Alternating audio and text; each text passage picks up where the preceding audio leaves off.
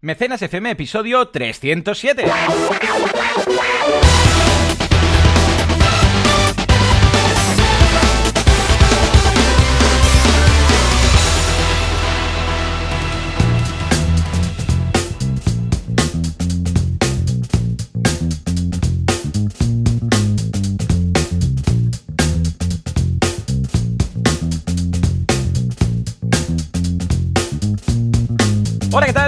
Buenos días a todo el mundo y bienvenidos a Mecenas FM, el eh, programa, el podcast en el que hablamos del micromecenazgo de la financiación colectiva del crowdfunding. Si es que lo sabéis escribir bien, porque los medios de comunicación tienen serios problemas en hacerlo. ¿Quién hace esto? Valentía Concia, experto en crowdfunding, el eh, consultor de crowdfunding de España. O sea, si buscáis consultores, mal. ¿Por qué? Porque no hace falta que busquéis, vais a Valentí y ya está.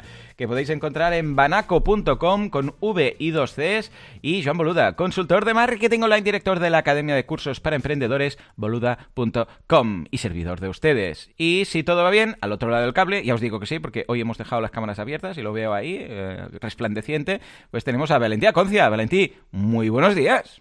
Muy buenas, aquí estamos de sábado con calor ya, ¿eh? Calorito, Sí, calorito, oh, ¿eh? qué ilusión, eh, qué ilusión. El otro día sí, sí. salí de casa y olí, ¿sabes? Cuando hueles un poco el, Mm. el verano, que dices, "Mm, Sí. está llegando el verano. Bueno, tú tienes mar cerca además, eso se Sí. huele también, ¿eh? Sí, sí, el sí. mar cerca Sí, ¿eh? se huele. Sí, sí, sí, cierto, cierto. También nos eh, se añade al chat eh, Esther. Recordad que podéis eh, asistir a los directos a través de mecenas.fm barra telegram. Mecenas.fm barra telegram. Esto os redirigirá a la URL de Telegram o buscáis en Telegram pues mecenas FM, supongo que debemos ser los últimos.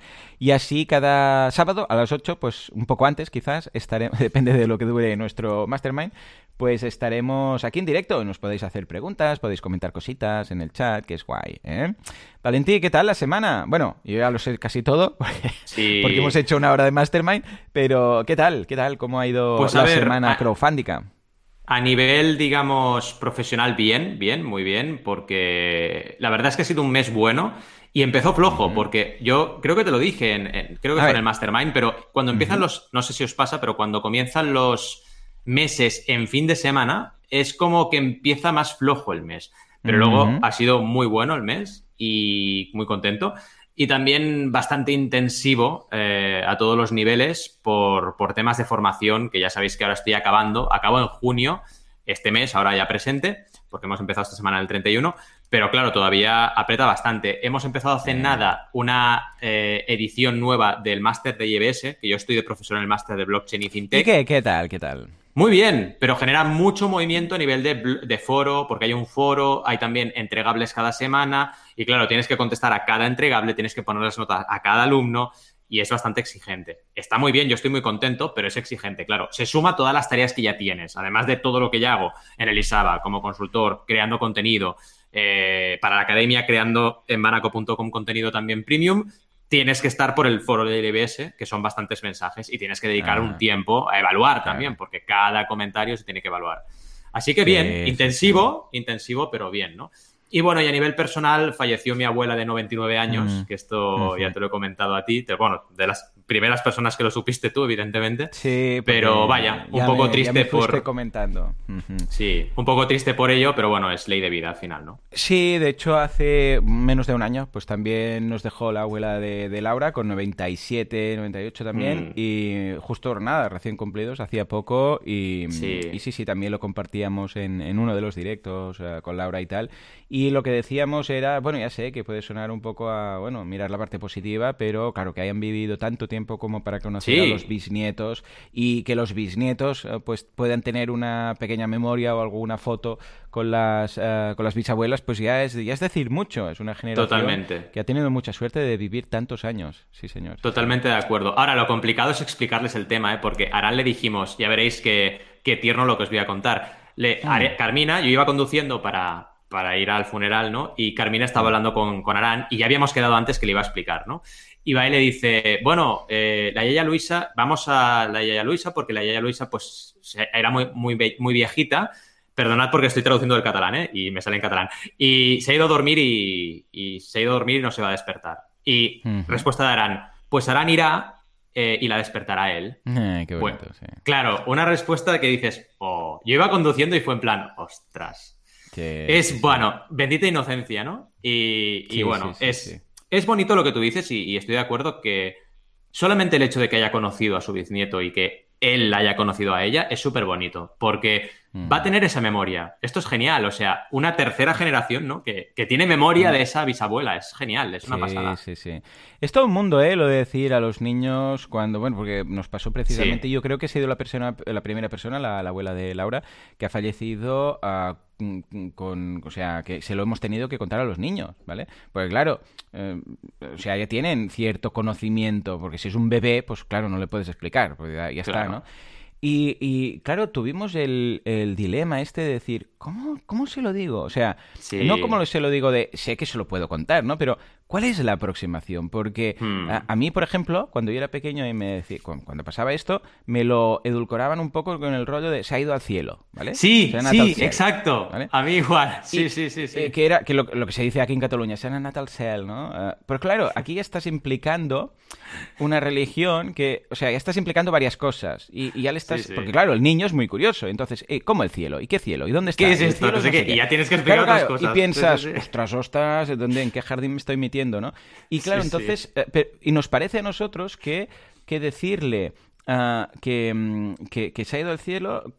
O sea, el problema era que veíamos muy duro decirle que se, había muerto. O sea, las palabras nos cuesta a nosotros decirlas, ¿no?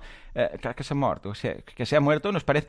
Pero para los niños no son tan duras de escuchar en ese sentido. Es verdad, parece que, que vayamos a decir algo que el niño vaya a quedar, a quedar traumado cuando no, en realidad no. Entonces, claro, tuvimos que pensarlo. ¿Cómo, lo mm. decimos de forma que no mintamos? Porque, claro, podemos decir, bueno, pues se ha dormido, bueno, vosotros habéis encontrado este camino, ¿no? Se ha dormido y no se despertará, o por ahí, pero, pero claro, no es la verdad. Entonces, ostras, no. estábamos que... Y sí, sí, al final usamos las palabras, pues ha fallecido, bueno, en este caso es amor, ¿no? Porque era Molvalleta, igual, igual, ¿eh? Todo muy, muy igual. Mm. Y, bueno, los niños, bueno, cada uno, evidentemente, Jan con 10 años, pues se lo tomó distinto, estuvo muy triste. Hombre, claro. Ah, Paul con 5, bueno, con 7, pues eh, lo entendía, pero menos. Y, ya, y Sam con, con 4, pues no lo dio mucha importancia, ¿vale? Porque no es que no la quisiera, sino porque no, es, o sea, no, es consciente. la idea. Exacto, claro. exacto. No es consciente de tal. Y además que claro, sus eran flashes, casi, casi, ¿no? Bueno, es que mm. ahora harán cuánto tiene. Tiene tres, tres y un mes, claro, es que es muy pequeño no le da la importancia de no, no, va a ponerse súper triste de repente. No. Va a decir, oh, porque no entiende las, las implicaciones que tiene que una persona no, no vaya a estar más aquí, ¿no? Totalmente. Y claro, para ellos es, bueno, pues como si le hubieras contado otra cosa, ¿no? Y, tuvimos que, pensarlo muy bien. Porque claro, lo fácil es, se ha ido al cielo, se ha ido al cielo, ya está. Parece como que se ha ido al cielo, ya está, hemos usado el eufemismo, parece que en lugar de estar aquí está dando volteretas por las nubes, ¿no? Claro. Y, claro, no es así. es que, al menos estoy contigo. O sea, al menos el decirle lo de se ha ido a dormir y no se despierta tiene una consecuencia. O sea, es en plan, jolín, si está dormida ya no va a estar aquí. Al menos mm. es como un poco de realidad, ¿no? Pero es verdad lo que tú dices, que yo también soy partidario como tú, ¿eh? Yo creo que lo mejor siempre es la transparencia y, decir lo que, lo que es, es lo que pasa. Lo único que me sale mal es con el tema Reyes Magos, ¿vale? Y Papá Noel. estuvimos con un debate, estuvimos con un debate tan ¿eh? largo con este tema. ¿Qué hacemos? ¿Lo decimos? ¿No lo decimos? No sé qué y al final optas por la típica cosa que decimos todos de, bueno, por la ilusión, que no la pierdan, no sé qué, ¿no? Pero te sabe mal, porque habrá un día que tendrás que decir, ¿sabes, aquello, ¿sabes aquello que te dije? Pues era mentira, ¿sabes? Y te dices, no. Sí, sí, a mí igual, ¿eh? Yo me, sentía tan culpable. O sea, bueno, de hecho, ahora Jan es consciente y los otros dos no. Bueno, Paul, yo creo que nos toma el pelo. Ya, está ahí, ¿no? Paul es extremadamente listo. Paul es extremadamente. ¿Sabes de esos listos que no, no hablan, pero son extremadamente. exacto, exacto, pero están ahí. Ese es Paul. Totalmente. Sam no. Sam es, Sam es la felicidad y la ignorancia absoluta, ¿vale? Pero Paul es, yo creo que ya nos está, yo creo que ya nos ha colado un par de años, ¿vale? Porque este niño es listo, como, bueno, hmm. vamos, pero listo, listo. en cambio, bueno, ya, ya, ya fue por sentido común, ¿no? Pero claro, yo también pensaba que yo, porque claro, te sabe súper mal, pero yo recordando mi infancia, eh, no recuerdo haberme sentido traicionado. Ya, es verdad. Hay gente que sí, ¿eh? Hay gente que sí. Porque conozco mm. gente que luego se sintió muy mal. Pero yo recuerdo todo tan positivo y tan guay, y tan mm. bien y tan mágico que, que pienso, hombre, a mí no me traumó. ¿Vale? No, no, a mí tampoco, a mí tampoco. En por sentido común. Y entonces lo hemos... Pero es de esas cosas que me fastidia, ¿eh? Que dices, y no podría ser una época de hacernos regalos porque sí. O sea, tenemos que vestirlo así, pero bueno, es igual. En fin. Ya nos diréis vosotros lo que qué. hay. Va, dejad en el chat vosotros cómo lo habéis enfocado esto si tenéis peques. Va. Y mientras tanto, yo voy a contar mi semana. Por un lado, curso de After Effects en boluda.com. Ya sabéis que es de la suite de Adobe, Adobe After Effects. Es el que nos permite añadir todo tipo de efectos especiales de ah, caracteres de, yo sé, dices, quiero aquí que aparezca un título mm, de texto, o quiero aquí que haya una explosión, que no creo que sea muy frecuente. Pero igual quieres hacer un efecto, yo qué sé, pues de un, un- un degradado, quieres hacer un desenfoque, quieres hacer todo lo que quieres hacer a nivel de efectos en tus vídeos, ah, entradas, salidas, lo que haga falta, pues lo podéis hacer con Adobe After Effects y es el curso de esta semana. Aparte de esto, pues bueno, ha sido una semana en la cual hemos valorado 30 de las ideas de, ya sabéis que en boluda.com barra directo hacemos directos de lo que es las ah, ideas que proponéis. Entonces la montamos en directo. Ya lanzamos Super Anfitriones, que está funcionando muy bien, y ahora estamos valorando 30 ideas. Las he leído 10 cada día, los tres últimos directos, ¿vale? Unas fueron el jueves pasado, otras el martes y otras anteayer, o sea, el jueves este que tenía la cara medio dormida. Hemos Pobre. leído 30 y ahora estamos en el momento de elegir la nueva idea. O sea que si os... ah, una vez más, siempre lo dejo claro, estas ideas que montamos, estos negocios que montamos, no son míos, son vuestros. O sea, el que lo propone, en boluda.com barra ideas, ahí se proponen, ¿vale? El que lo propone es el gerente, es el CEO y es el propietario de la idea y, el, propietario del negocio cuando se monte. Luego, otra cosa es que, monte, que en ese equipo que se monte, a gente del directo, incluido yo, podamos formar parte del equipo, ¿vale? Pues yo sé, yo puedo estar de consultor, otro puede estar de diseñador y tal, ¿vale? Pero no es mi negocio. Lo que hago es ayudar en directo a hacer esos negocios, ¿vale? Pero re- repito una vez más, yo no lo monto, lo mon- ayudo a montarlo, hago de lubricante para encontrar, pues a- hago la- el estudio de mercado, ayudo a todo el mundo, todo el mundo aprende ahí, pero en este caso, pues Super Anfitriones es de Bronson López, que es el creador de la, de la idea, yo he ayudado en todo el proceso, y ahora nos estamos en proceso, por eso digo, es muy interesante que no faltéis estos días, si os interesa, porque vamos a votar la idea que vamos a llevar a cabo. Una vez Bueno. Tengamos las cinco más votadas, las vamos a valorar, haremos demanda activa, demanda pasiva, bueno, todas estas cosas, lo que es el estudio de mercado low cost, y luego empezaremos a montar la web, ¿vale?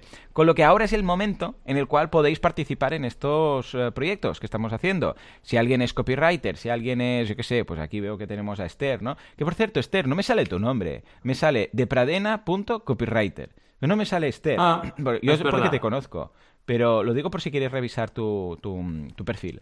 Bueno, pues tenemos a Esther, ¿no? Tenemos a podcasters, tenemos a Verónica, tenemos a... Bueno, si alguien quiere participar como mm, socio en alguna de estas ideas, pues ya lo sabéis, ya lo sabéis, el martes vamos a empezar a- con el top 5, ¿vale? Y ya está, esto ha sido un poco... Qué semana. bueno. ¿Tú qué tal? ¿Y qué clase Sí, a nivel de contenido, exacto, a nivel de contenido tenemos eh, la clase ya número 11 del último curso de la guía, que la tenemos ya a puntito de acabarse esta, este, este arco, sobre retos de una nueva campaña y la clase de gestión de proyectos digitales sobre gestión con clientes, algo bastante, bastante imprescindible y complicado en muchas ocasiones porque la naturaleza Sí, humana es complicada sí, de gestionar. sí. Y luego también deciros que a nivel de YouTube hemos tenido, eh, bueno, un debate sobre si el crowdfunding es sacarle dinero a tus amigos, muy interesante. Conceptos básicos, un vídeo de conceptos básicos de crowdfunding, que ha molado muchísimo y ha tenido mucho éxito. Y una también muy chula de venta móvil. Hemos hecho un repaso de todas las aplicaciones eh, de venta móvil de las plataformas y en un vídeo los hemos analizado y hemos visto la importancia. Y lo último de todo, el último vídeo de la semana ha sido eh, aprender de la crisis, lo que ha dado la crisis de sí a nivel de nuevos proyectos, proyectos que se han salvado. Así que tenéis también, y nunca lo digo, pero bueno, tenéis en, YouTube pues mucho contenido y la verdad es que está creciendo mucho el canal y súper contento. Así que os invito a echaros un pasar por ahí también y comentar que será agradable tener gente de mecenas comentando los vídeos. Claro que sí. Pues venga, echarle un vistazo, dejaremos los enlaces correspondientes y ahora sí, nos vamos a las noticias de la semana. Bueno, a los titulares, venga.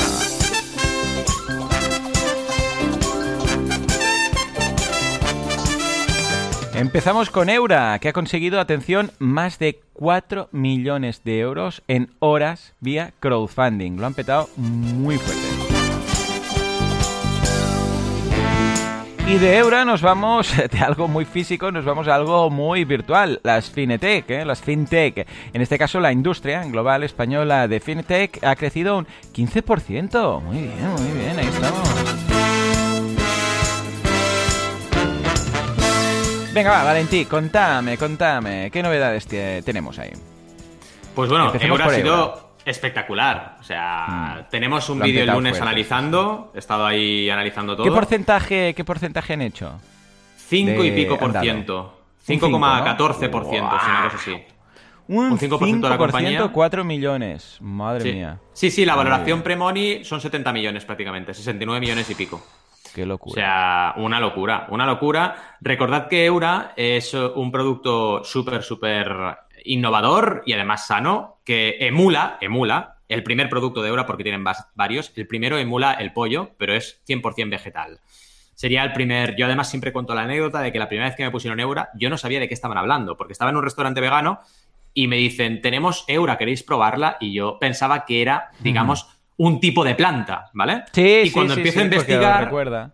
Sí, me acuerdo de mirar, digamos, eh, internet y ver que no, que era una empresa que hacía este producto. Y dije, ostras. Y cuando lo probé, os juro que suerte que nos avisaron y dijeron, hey, vigilad, no es pollo, ¿eh? Vigilad. O sea, os lo vamos a poner, pero no penséis que es pollo, por favor. Y es que suerte que nos lo dijeron, porque si lo muerdes y dices, esto es pollo. Lo primero que piensas, ¿eh? Y no tiene nada que ver. Y, la verdad es que, claro, ese producto fue como la punta de lanza de, toda esta revolución, que en cuatro años, solo en cuatro años, pues fijaos una valoración premoni de 70 millones de euros. Es una auténtica locura. Luego ya han sacado hamburguesas, han sacado pizzas, han sacado un montón de productos.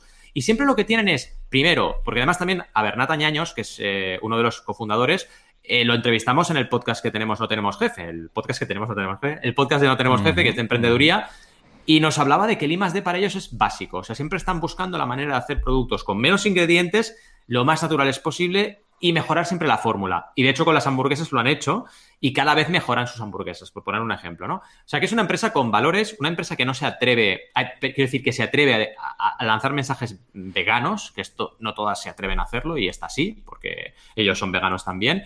Y, por ejemplo, hace poco es famoso que en Madrid pusieron una valla de tu hamburguesa consume lo mismo que no sé cuántos coches, ¿no? Y bueno, fue una valla que al final acabaron quitando porque les metieron caña, pero, pero vaya, es muy bonito que, se puedan decir las cosas con datos, que es lo que hacen ellos a nivel de comunicación. En cualquier caso, todo este contexto para deciros el éxito que han tenido. En menos de 24 horas han llegado a la cifra de 4 millones cuando el objetivo era de un millón. Se han multiplicado por 4 eh, la cifra objetivo en menos de 24 horas. O sea, esto es un Big Bang mm, enorme. Y ya poner un objetivo de un millón es poner un objetivo alto, ¿eh? O sea, 4 millones por inversión es bestial. Y a nivel de número de inversores, 3.012. Es una auténtica locura. El mínimo de inversión, que es lo que yo he invertido, ya os lo digo, yo he invertido con lo mínimo 20,84 euros, ¿vale? lo mínimo era 20, brillos. Ostras, es curioso porque, porque si hay 3.000 y 4 millones, esto, el promedio aproximadamente es de unos 1.300 euros eh, de inversión. Debe, debe haber entonces uh, inversores que han puesto mucha pasta, porque si, hay si el ticket mínimo es de cuánto has dicho, 20 cuánto? 20,84 euros. 20, pues, o sea, y, y, claro, esto ya quiere decir que como tú habrá bastantes más, con lo que Totalmente. habrá gente que habrá puesto aquí igual 20, 30 mil, 40 mil euros, ¿no?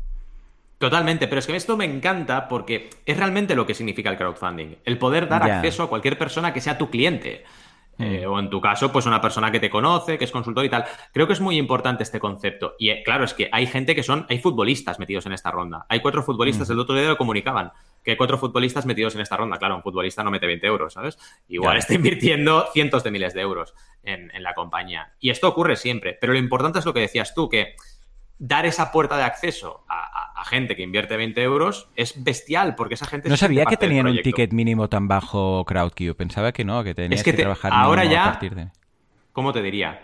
Iba a decir te obligan, pero para que no quede mal, te sugieren fuertemente que pongas un límite bajo. Porque es su filosofía. Ellos piensan que son de marketing, ¿eh? los dos cofundadores de, de Crowdfunding son como tú y yo, son de marketing. Entonces, su visión del crowdfunding es vamos a hacer engagement, vamos a generar engagement con nuestra audiencia. Es lo que quieren. Claro que luego también hay fondos de inversión gordos que se meten, por supuesto, pero su objetivo no es ese, su objetivo es que hagas una herramienta también de marketing para tu audiencia y lo están consiguiendo de forma increíble, ¿no?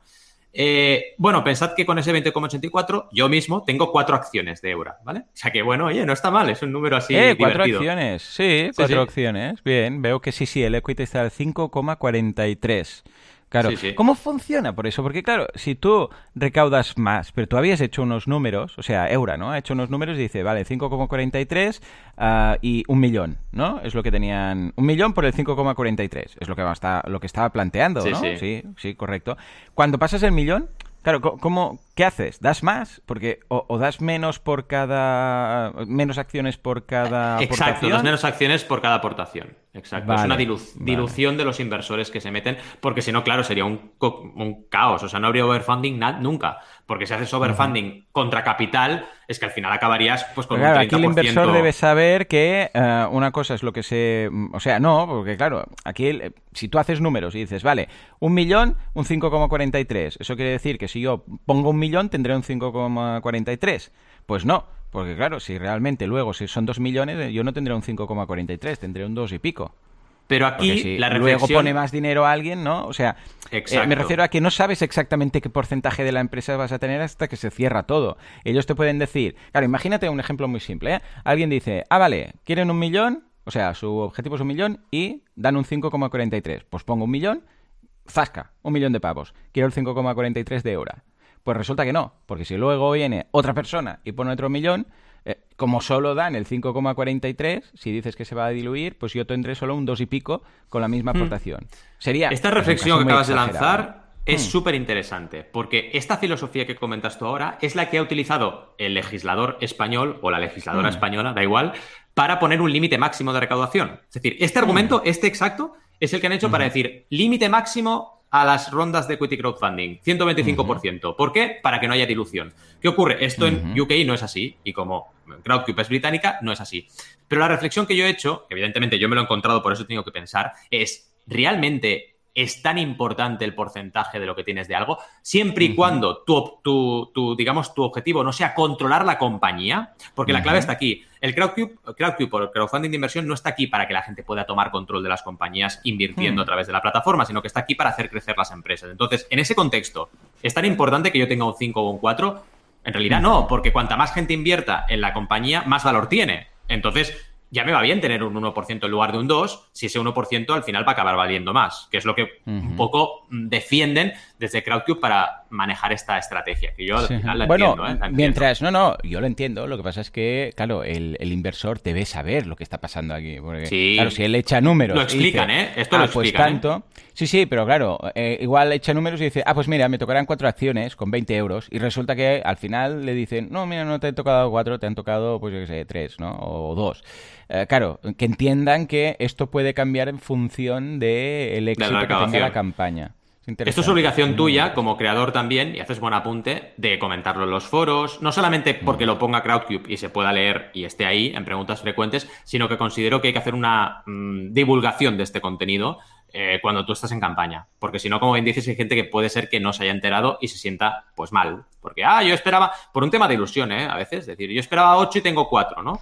Pues no sé, hay que explicarlo todo, totalmente. Sí, sí, es curioso. Ah, analizando la campaña y todo el tema, ah, ¿consideras que Eura ha hecho esto incluso ahora, eh, pregunto yo, ah, realmente por un tema de más simbólico que por necesidad de la recaudación? Absolutamente. Es lo que me comentaba. Absolutamente. Esto es como Brewdog. Esto es como la cervecera famosísima de, de UK que hace el Equity for Punks, ¿no? Eh, que lo que busca es que la comunidad esté súper implicada. Esto es exactamente lo mismo, es que para, para Eura es súper importante la comunidad.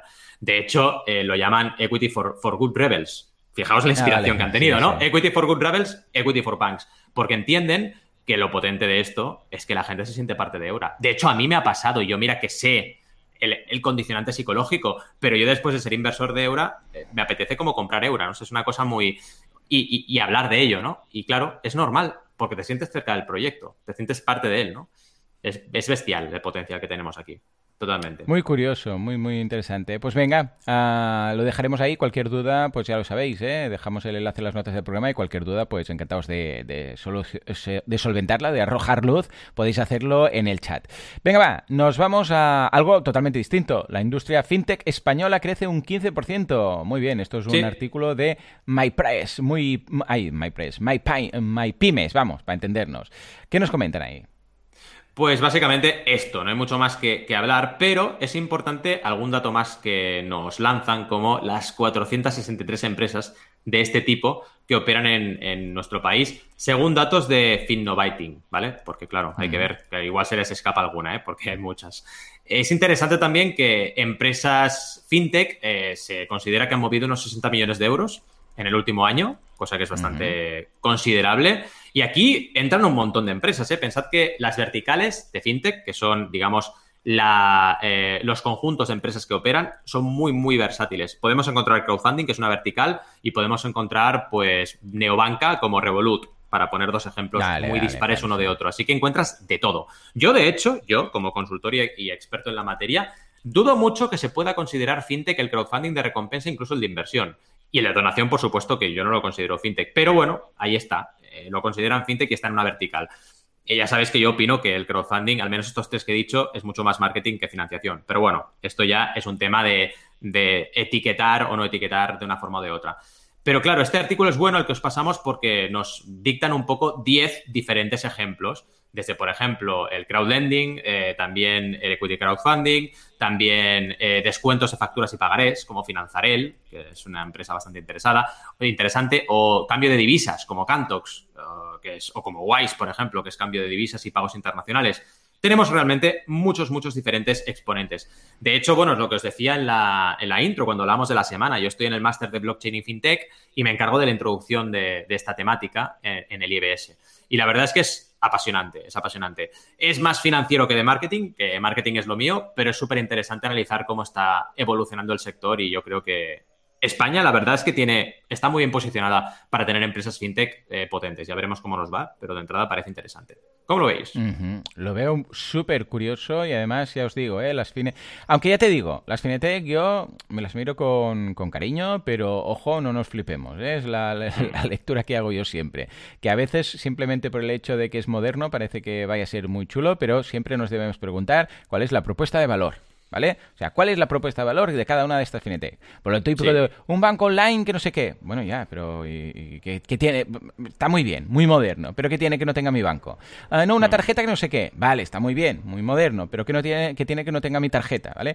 Uh, que sí que es cierto que hay los heavy users, los uh, early birds, que se apuntan simplemente por el hecho de ser moderno, alternativo y rebelde, que lo veo muy bien pero que luego esto tiene que seguir funcionando. A ver, que si viven solamente de este nicho, pues muy bien. Pero, a ver, yo he visto mucha gente que en su momento pues le ha dado por, sí, sí, una cuenta en N26, una cuenta en no sé dónde, una cuenta en no sé... Y luego pues han vuelto, porque han dicho, ay, es que les faltan no sé qué, es que no puedo hacer no sé qué de los recibos, es que... Bueno, a ver, ojo, ¿eh? Hay algunas muy, muy chulas, muy interesantes, pero Siempre, siempre propuesta de valor, por favor, ¿eh? Esto es como, como la bolsa, ¿no? Como dice Paco Lodeiro, nuestro inversor de, en bolsa a largo plazo, ¿cuál es la propuesta de valor? ¿Cuál es el modelo de negocio? Y, valoremos más allá de lo que nos puede, bueno, sugerir el hecho de que sea algo muy moderno, ¿vale? Pero aparte de esto, bien, contento que crezca el sector, claro que sí. O sea, qué guay. Bueno, venga, ahora sí, nos vamos al tema de hoy, que son los costes del crowdfunding, porque atención, el crowdfunding tiene costes. Venga, sube, Juanca.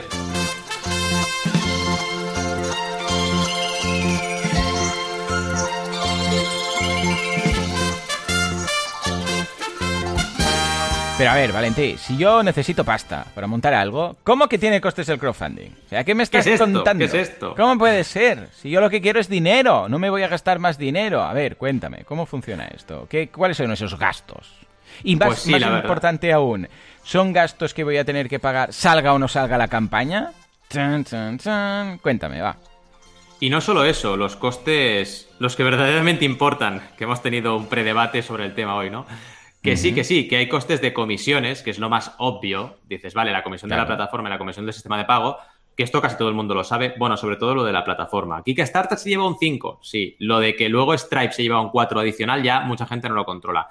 Pero vamos a hablar de los costes potentes. Es decir, lo que vas a tener que producir, lo que vas a tener que empaquetar, lo que vas a tener que enviar, el IVA que vas a tener que pagar. Esto son los costes que realmente deberían importarte. Si tú pones un objetivo de recaudación de 1.000 o de 2.000 o de 100.000, tiene que haber un análisis de coste, porque luego tienes que entregar esto en recompensas, ¿vale? Hablamos de entrada en recompensas. Entonces, lo primero que hay que fijar es lo que llamamos OMV, que es el objetivo mínimo viable, donde tú ves, ¿y por qué viable? Ahora lo veremos. Tú ves todos los costes que te va a suponer la campaña y los tienes en cuenta a la hora de plantear ese objetivo de recaudación. Una cosa muy importante es el tema de los envíos y es difícil de estimar porque hay que pensar que en ese objetivo de recaudación van incluidos los envíos. Es decir, cuando tú recaudas en Kickstarter, la gente te está pagando el envío. Entonces, cuidado, quítalos luego porque tú vas a tener que pagar lo que sea para producir aquello. Eh, tienes que tenerlo bien claro que lo que vas a recaudar, esos envíos es un coste que, digamos, desaparece, ¿vale? Y se anula, digamos, y no lo vas a ingresar como algo neto para poder producir. Entonces, todos estos cálculos hay que hacerlos. ¿Y por qué viable? Básicamente porque lo que buscamos es eso, que cuando recaudemos lo que sea podamos producir y entregar. Entonces, aquí es muy importante eh, combinar este OMV, objetivo mínimo viable, que repito, hay que tener súper controlado la producción, empaquetado, envíos, IVAs, porque en cada país a lo mejor tenemos, si nos escucha gente de Latinoamérica, pues cada impuesto de valor añadido de cada sitio, pero hay que tenerlo en cuenta, y las comisiones, que sería lo más obvio. Pero ahora viene ya el siguiente punto, que es el OMS, que es el objetivo con margen de seguridad. Porque hay que añadir un margen de seguridad. ¿Por qué? Porque los imprevistos pasan siempre. Siempre en la vida hay imprevistos. Entonces, si tú no tienes un margen de seguridad y en la guía del creador tenéis un ejercicio que te va del 5% al 20%, es decir, un mínimo margen hasta un margen bastante holgado, para evitar problemas. Porque imagínate que un componente de producción aumenta el importe o lo que sea, entonces, claro, tienes un problema. Imagínate, no sé, podría pasar que hay una pandemia mundial. Oh, igual algún día pasa, ¿no? Esto es un problema porque te tienes que estocar, eh, hay proveedores que se retrasan, eh, esto también tiene un coste, a lo mejor los envíos salen más caros, todo esto hay que tenerlo súper en cuenta. Entonces, el margen de seguridad es incertidumbre total, Tienes que intentar pensar qué puede salir mal de todo lo que tú estás planteando, pero debes hacerlo, es tu responsabilidad. ¿Por qué? Porque si no, y esto es algo que rompe la cabeza, ¿no? Pero, pero es verdad, si no, si te equivocas aquí, da igual lo que recaudes. Es decir, es que campañas, y ya lo sabéis, que han recaudado millones y han tenido súper problemas. Es que no se trata del absoluto que tú recaudas. Hombre, se ha recaudado un millón, debe tener pasta. No, porque se tiene que producir muchísimas unidades y se ha equivocado en algo muy crucial, no le va a llegar la pasta porque tiene que gastar más para poder producir y entregar el producto. Y claro, esto a veces ocurre que lo hacen empresas grandes y tienen margen de maniobra, pero si eres un emprendedor emprendedora o tienes poco mm. margen de, maniobra, ¿qué haces? Te quedas directamente, pues, pillado, porque como no vendas tu casa y no te hipoteques tu vida, no vas a poder entregar aquello, no vas a poder. Y es súper grave. Entonces, cuidado porque costes entendidos como lo que me cuesta el crowdfunding está muy bien, pero eso lo tenemos muy controlado. A mí me preocupan más los otros que es lo que te cuesta producir y entregar esas recompensas. Porque no olvidemos, esto va de retorno, no va de simplemente eh, recaudar y ya está. Y en inversión, si esto lo trasladamos al mundo de la inversión, también es importante, porque la gente que ha invertido quiere que tú les rindas cuentas. Vale que hay un riesgo, ok, inviertes y puede ser que todo lo que inviertas lo pierdas, esto pasa, ¿eh? Pero tienes tú que rendir cuentas, aunque lo pierdan los inversores, aunque no puedas hacer lo que planteabas hacer y ese valor de esa participación sea cero, eh, tienes que explicarlo y tienes que comunicarte con esa gente constantemente. Si puedes estar constantemente diciendo, oye, cada semana o cada mes ha pasado esto, ha pasado lo otro, me retraso por esto, me retraso por lo otro, se ha incrementado este precio, ahora no sé si lo voy a poder cubrir, todo. Porque están ahí, porque han confiado en ti. Así de sencillo. Luego que tenemos la diferencia, que esto, bueno, te sonará de la carrera, importante, entre costes variables y costes fijos. Hay que tener mucho cuidado con los fijos, ¿vale? Porque tú los variables los controlas con, al final, eh, tu margen de ventas, ¿no? Dices, bueno, oye, eh, si cada vez que vendo tengo este coste, pues si lo cubro ya está. Ok, pero el fijo es el que realmente te puede destrozar. Si tú tenías una, historia, por ejemplo, que esto ocurre mucho en, producción de productos de diseño, ¿no? Eh, moldes de fabricación y los moldes de fabricación te pedían un mínimo número de unidades y luego hay algún imprevisto ahí, claro, es que es mucho más difícil de amortizar este coste si sube por algún motivo, ¿no? Entonces, sobre todo hay que tener en cuenta esto, y es lo más clásico, unidades mínimas de producción o bien moldes de fabricación o costes que tengas que invertir en maquinaria para poder tú luego producir aquello. Esto lo puedes controlar si dominas toda la parte de producción o si tienes un buen asesoramiento al respecto. Por ejemplo, cuando estamos en clase en Elisaba, mis alumnos tienen siempre la capacidad de decir, oye, voy a lanzar este producto, pero lo voy a lanzar con producción semiartesanal y lo voy a hacer yo en mi taller Claro, esto es mucho más fácil porque te flexibiliza mucho estos costes y no tienes que irte a industrializar y a pagar unos costes fijos que a veces pueden ser menos controlables o te puede fallar el proveedor, que este es otro riesgo que hay, que el proveedor que te dijo A, luego te dice B. Cuando ya tienes todo preparado, oye, ya está, venga, vamos a empezar. No, es que ahora eh, hemos cambiado de maquinaria y entonces en lugar de 100 unidades son 1000. ¿Cómo 1000? Sí, sí, lo siento mucho. Y claro, ¿qué haces? Es muy complicado y no todo el mundo firma un papel ahí en plan ante notario, como este me ha dicho que tal y que cual. Ya sabemos cómo va el mundo, ¿no? Es complicado y hay que tenerlo muy en cuenta. Y ya para acabar el tema monográfico y luego empezar el debate que siempre hacemos, eh, vámonos con algunos ejemplos. Eh, os traemos de nuevo el ejemplo de Navy Blue, que es un ejemplo de gafas que funcionó súper bien, que han entregado todos los productos y fijaos, recaudaron de 14.000, 31.000 euros, así que multiplicaron bastante. Y mira, justo lo hablábamos en el predebate, Joan y yo, que a veces eh, es preferible una campaña más controlada, que recaude menos, pero que lo tenga todo, todo, todo bien controlado y entregue todo, que campañas que recaudan cientos de miles de euros, o ya no te digo millones, y la lían. Porque estás, claro, solucionar ese problema con miles de personas detrás de la campaña es súper complicado.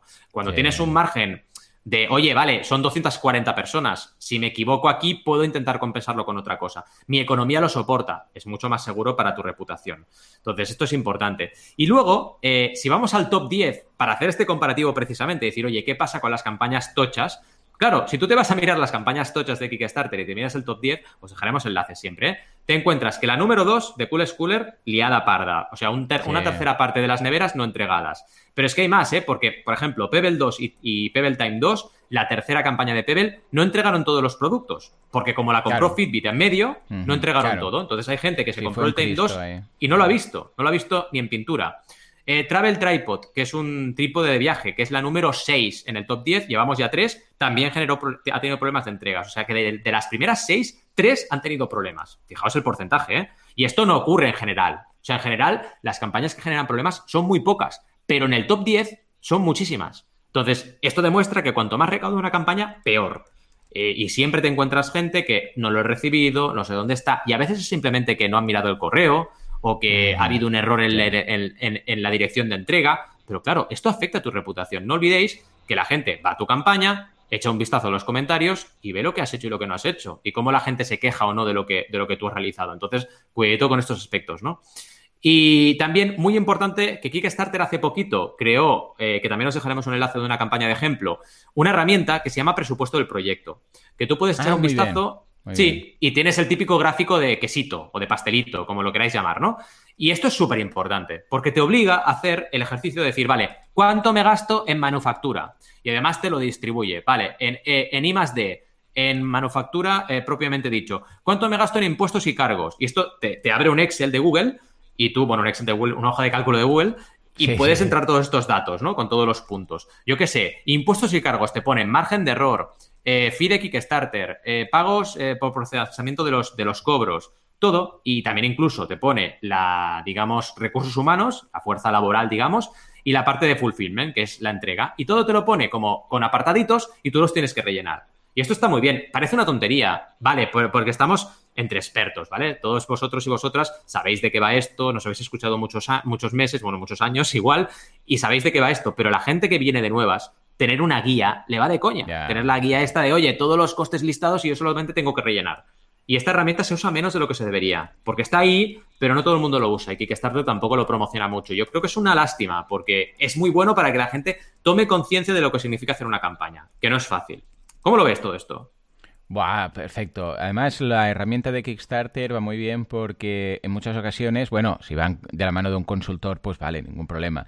Pero si no, hay muchas cosas que puede ser que ni piensen lo que decíamos. Ah, pues los portes. Ah, no, los portes van incluso. Sí, ah, pues el IVA. Ah, pero el IVA. Va... Sí, sí. Y claro, puede ser que tú hagas unos números y que si la campaña, ahí digo, la plataforma, pues sabe el tema, igual te lo avisa, o sea, estilo Berkami, pero hay plataformas que es todo automático. Entonces, claro, la, la puedes liar tan parda. Imagínate tú a conseguir 4 o 5 mil euros y dices, ah, sí, lo he conseguido, no sé qué. Y después te das cuenta que dices, no, no, pero es que esto ya es con el IVA, por ejemplo. Típico error, ¿no?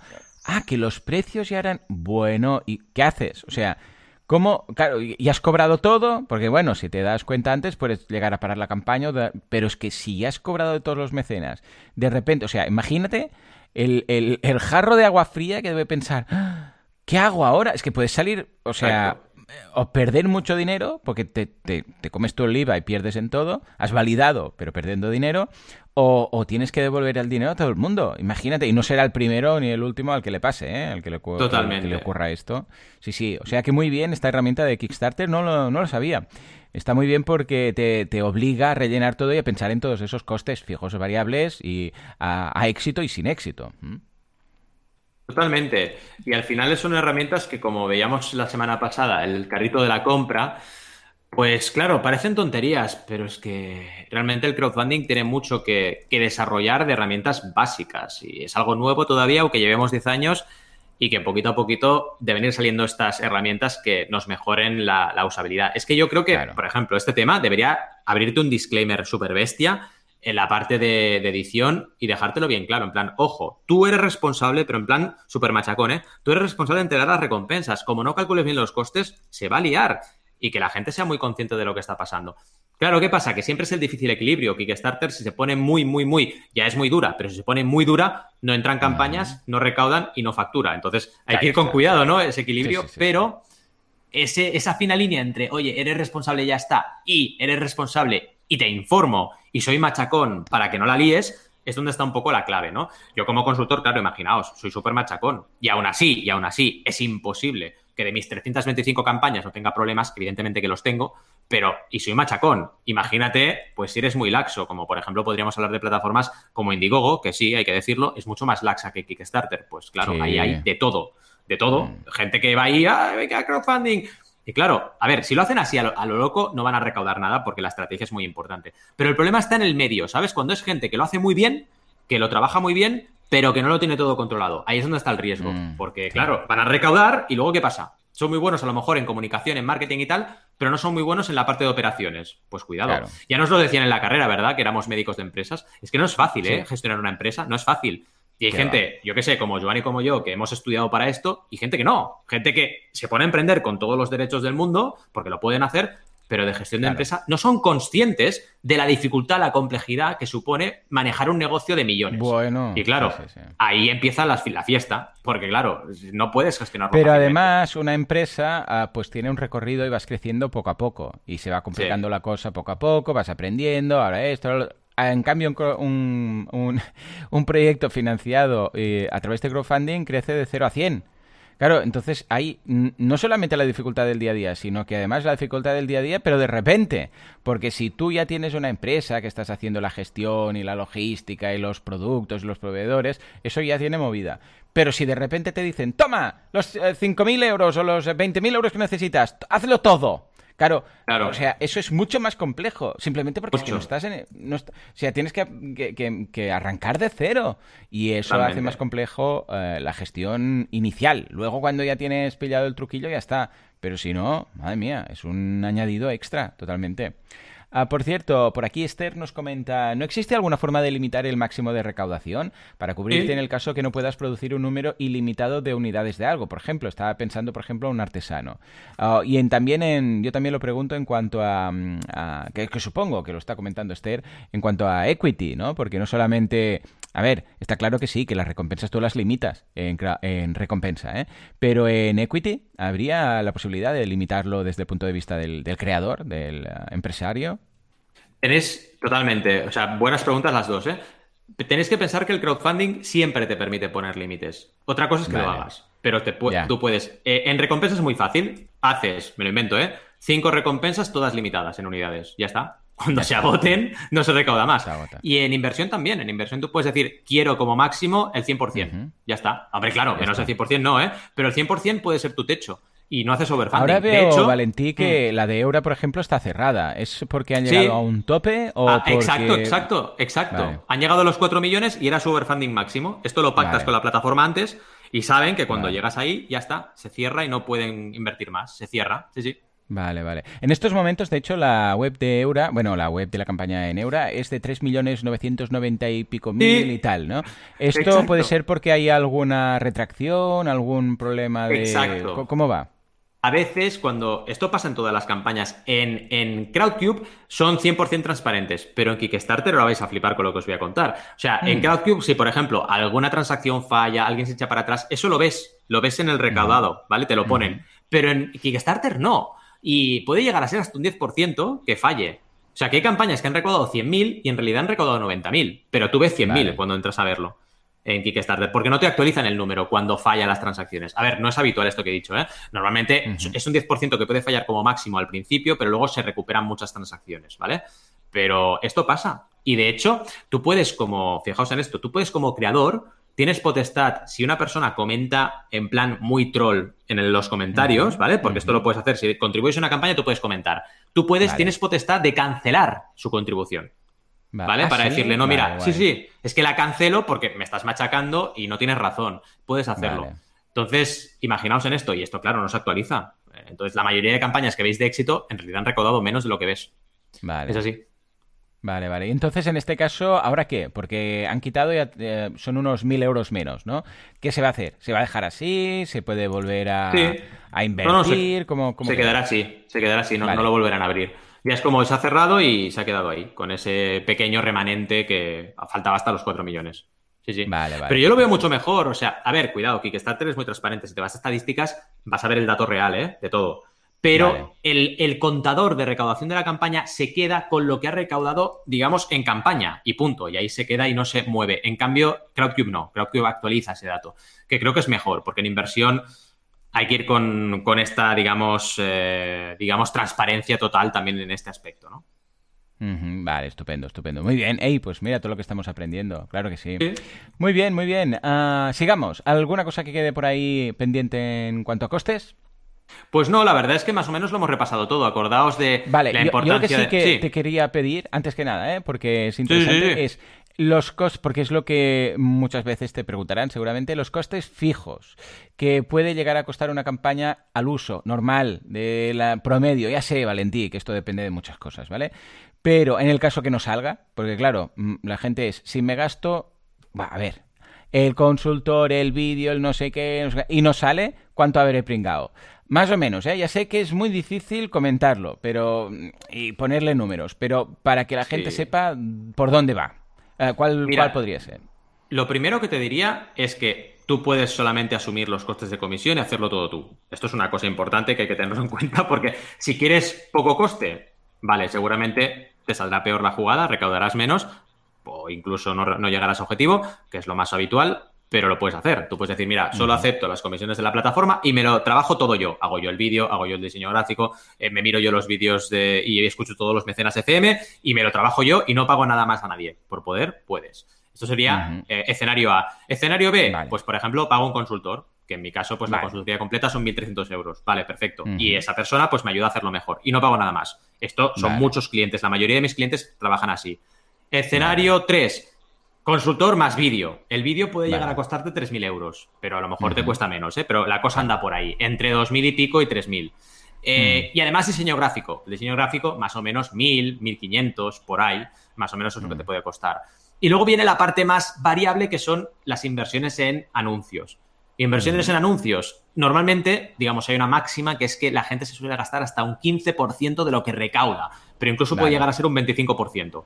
Eh, claro, aquí también está mucho cómo miras tú tu retorno de la inversión, tu ROI, cuando inviertes en ads y, también ver eh, hasta qué punto quemas dinero, porque si ves que no funciona, lo mejor es parar y no seguir gastando.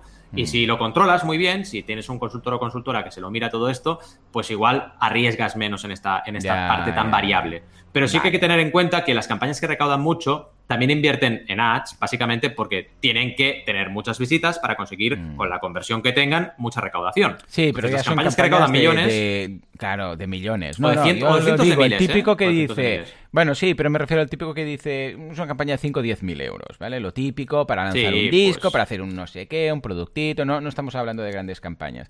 Que dicen, a ver si me va a salir la, to la o sea, me va a salir el tiro por la culata. Yo necesito pasta para hacer un disco y al final resulta que he pagado un vídeo, he pagado un consultor o sin consultor y he pagado un no sé qué y un diseñador para que me haga no sé qué historias y he pringado aquí mil euros, por decir algo, hmm. y resulta que no me ha salido la campaña, ¿vale? O sea, que no debería ser así. Si se hace bien, no debería... O sea, si se detecta a tiempo, si se hace bien, se detectará a tiempo que la campaña no está preparada para salir, ¿vale? Pero que muchas ocasiones la gente se lo pregunta. De la misma forma que me preguntan a mí, ¿qué debo invertir para empezar un mm, negocio, ¿no? Eh, o sea, lo que voy a poner sí o sí funcione o no funcione, ¿no? Ah, pues en este caso, pues vemos que los gastos serían estos básicos. Prototipos si hace falta. Bueno, un día, mira, ¿sabes qué, Valentín? Un día lo hacemos bien y hablamos solamente de esos gastos, ¿vale? Vale, sí, sí, los típicos gastos, perfecto. A fondo. La típica campaña de un productito, tal y cual, mockup, sí, mockup no, prototipo sí, prototipo no, y entonces veremos más o menos cuánto te puede costar y lo que arriesgas, porque no deja de ser un riesgo, ¿vale? Sí, ah, totalmente de acuerdo. Que pones ahí que luego puede no salir, ¿vale? Pero si has hecho bien los números, en principio debería, ¿eh? De verdad, uh, Valentín, muchas gracias por tus insights. Ahora ya sabemos un poco más cómo funciona este fantástico mundo del crowdfunding y concretamente estos costes, con lo que uh, espero que haya sido de utilidad para todos los que estáis aquí, tanto en el directo como en diferido. Señores, de verdad, muchas gracias por vuestras valoraciones de 5 estrellas en iTunes, por vuestros me gusta y comentarios en iBox. Gracias por estar ahí al otro lado de Spotify y suscribiros tanto a los cursos de Valentín como a los míos porque hacéis todo esto sostenible. Con lo que muchas gracias y nos vemos dentro de una semana, dentro de siete días. Hasta entonces, adiós.